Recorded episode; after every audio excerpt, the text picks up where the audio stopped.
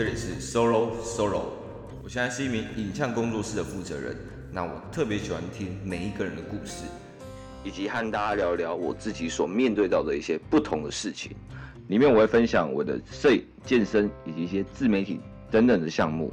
然后最重要的是，我会找些拥有很酷经历以及有些很特别事迹的奇人或是老板，来跟大家分享他们内心最深处的秘密。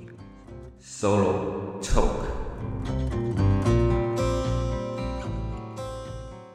早安各位，我是周丹哥，今天和大家讲讲 NFT 目前的一个状况以及它到底是什么。我用最快速、最简单的方式解释给大家听。那它为什么一定是我们这些创作者、设计师或者是摄影师等等都一定要去了解的一个东西？我们就赶快看下去。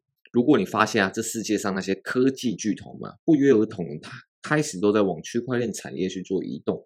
那你完全不知道原因，那其中一定有什么东西是你不知道的。我其实啊，本业是一名摄影师，对于影像创作啊、创作者经济这些，我都非常非常有兴趣。直到我看到了 NFT 以及 Web 三点零，我才发现，哇，我要花很多的时间去好好研究一下这个很有未来的东西。所以我埋头苦干。认真的研究下去，没日没夜。大家应该知道，这个项目基本上是研究不完的。我也开始在我频道去拍一些我所学到，然后得到的东西分享给大家。我相信都对大家会有特别特别多的帮助。但我其实也好像也没有好好来解释说，诶，为什么我会突然对这个东西这么有兴趣，以及我在这其中到底是看到了什么。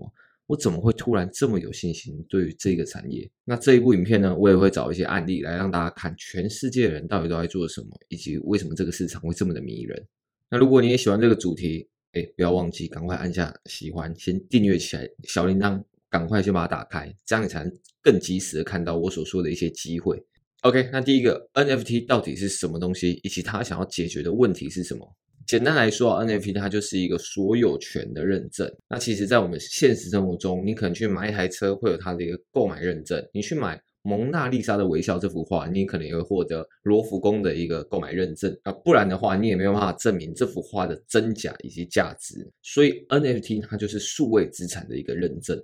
那为什么认证这么重要？你们想到这个世界上的原物料，不管是纸钞、树木这种东西，土地。石油这些东西，其实它们原本也是毫无价值的，但是因为你拥有它的所有权，所以它不是大家的人，那它就会变得开始有价值。那现在虚拟世界跟现实生活中还有一个很大的一个差别，就是在于他们里面的东西还没有办法被认证，说是真的确实有价值，或者是真正属于你的。所以 NFT 的产生在虚拟世界的价值提升是来的非常非常的重要。说，诶，那我看那些倒贴或者是收藏品。我难道不能右键另存图片把它下来下来？不也一样是我的吗？OK，你确实也是可以把它这样做，但是其实如果你会这样想的话，代表你还困在现在的这个网络思维里面。每个东西都应该要有它的一个地址，也就是证明这个东西是你的的一个证据。这就像是你可绝对可以去另存图片余文乐的一个大头贴，但是。然后你当然也可以去买一支一比一高仿的劳力士戴在手上，这都是很像的一个概念。但是你就要小心，不要被大家揭穿，因为这个揭穿的话，这个假的奢侈品或者是收藏品，它只会让你的名誉更受损。呃，现在 NFT 到哪个阶段？我们先看下面这则推特贴文。那这个人他是 Punk 六五二九这位人士，他里面提到他对整个 NFT 市场的看法。还有进度大概走在哪里？他认为现在 NFT 市场还徘徊到大概这边而已。那这边大概就是收藏品啊、艺术品等等的地方。那他认为下一个阶段应该是会接触到游戏，再是品牌、元宇宙，最后会接触到一些链下的一个连接，也就是现在那些发生在区块链网络里面的事情，都可以把它价值转移到区块链之外的一个世界，也就是我们现实生活中可以开始跟这些去做结合。哇，哎，听起来是一个很大的工程。那我们说说，现在 NFT 最常被广泛运用到就是收藏品是艺术品当中。那这时候我们就可以比较一下实体的艺术品以及数位艺术品它的一个差别。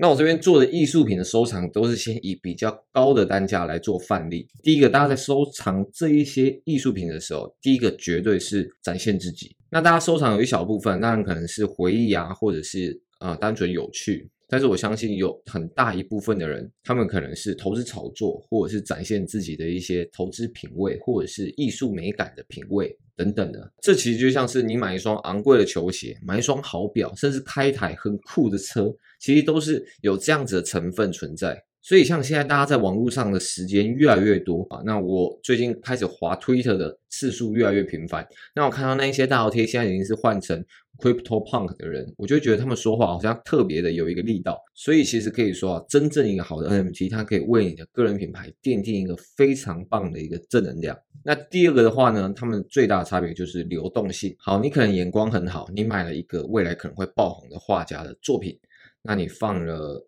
几年后，他真的爆红了。那这名艺术家，他的作品动辄就是上千万。你该怎么做？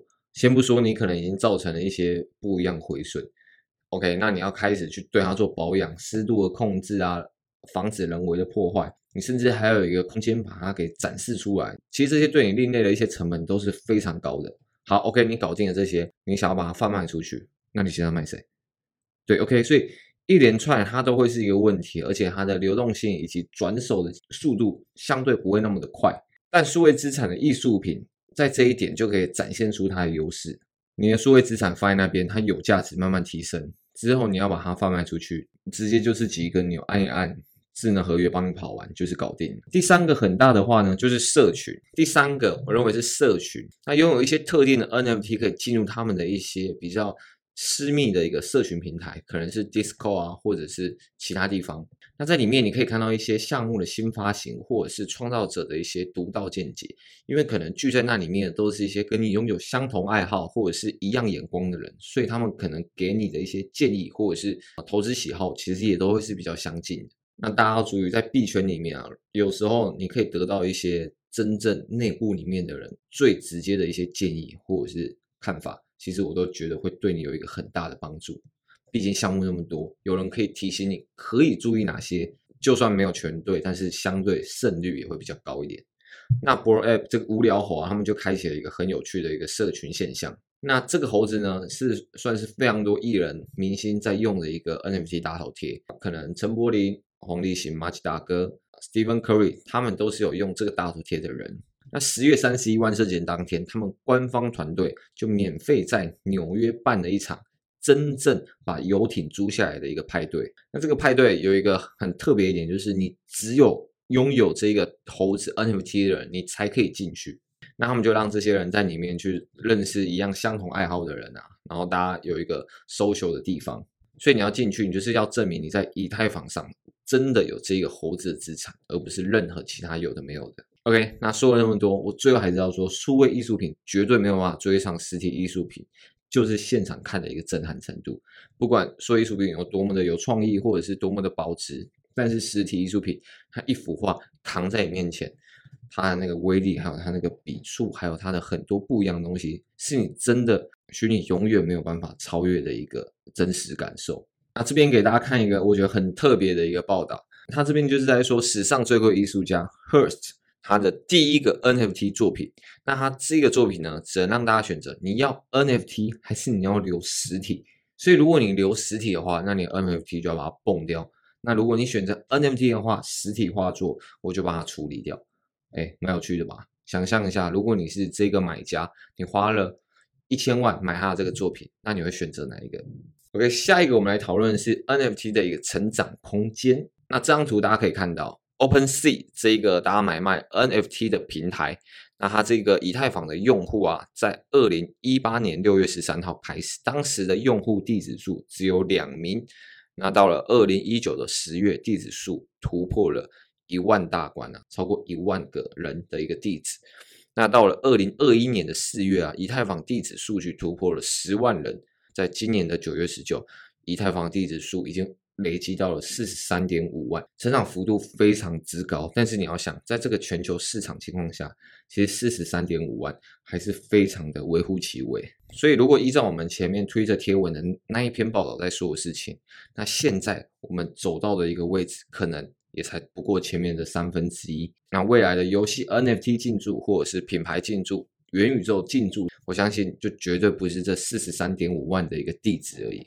OK，那我们这边来谈一下大部分的一个 NFT 买家是谁啊，他们会是未来推广 NFT 的一个很大的助力。OK，第一个就是在虚拟货币里面致富的人们。那大家可以知道，比特币还有以太币啊，是资产类别里面成长幅度最大的。那像网络巨头微软还有苹果，他们花了四十年才达到的一个总资产成绩，比特币花了短短十二年就达到了，堪称目前最大最明显的一个。财富的版图转移，那虚拟货币的成长速度也比互联网网络还要快许多。那当然也必须要先感谢已经有网络这个东西存在，不然虚拟货币它当然也没办法推广的这么快。那这边也有一个我觉得很有趣的文章，他提到说，呃，如果比特币达到二十万美元的话，那世界上有一半以上的亿万富翁将来自是加密货币里面的人。对，所以你可以知道，像现在手上 hold 得住。比特币的人们不在少数，有一部分的人。那比特币现在一颗大概是六万美元左右。那如果到了二十万美元，那这些人的资产将会赢过非常多现在的富翁们。那这些匿名的亿万富翁们，他们还是会希望人家可以知道他们的成功。所以有一部分的人可能开始选择收藏奢侈品或者是艺术品，这也是合情合理的。那更重要的是，现在的这个 JPG 头像啊，它也与时尚啊、潮流去做结合。所以你在加密资产当中获得一个巨大的成功，你会不会想像跟你在现实生活中那些偶像一样，拥有一样的收藏品，来显示出你财富成功之外，你的品味也是跟这些名人是一样的？那第二个会买的就是 Z 世代的一个人们，那像我父母那个年纪的长辈们，他们大部分都还是没有办法真正了解整个网络世界的运作是怎么一回事，更别说现在的区块链。对他们来讲，网络的话就是上 Facebook 或者是 Line 传一些长辈图给我们，就是一个很棒很棒的一个功能。但是对我们这一些生活在网络世界的人来讲，诶，这些东西都是非常理所当然的。可能对我呃八十三年次的人来讲，我们早期可能还会说，诶，你有 Line 你有 IG 吗？我们可以加一下吗？但现在小朋友不会这样讲，他们就是直接说，诶，你的 Line 你的 IG 给我，我要加一下。就是大家已经是觉得这件事情是。应该的了，你怎么可能还没有这些网络里面的东西呢？那有玩线上游戏的朋友们，你们仔细想想，就是你在这个创造游戏的时候，你的姓名、你的人物的样子、你的脸蛋，你花了多少的时间创办？OK，好，真的你创办下去，如果里面游戏的一些装扮可以让你变得更帅，可能你有一个更酷的头发，或者这个斗篷超级帅，那你会不会想要花钱再去买？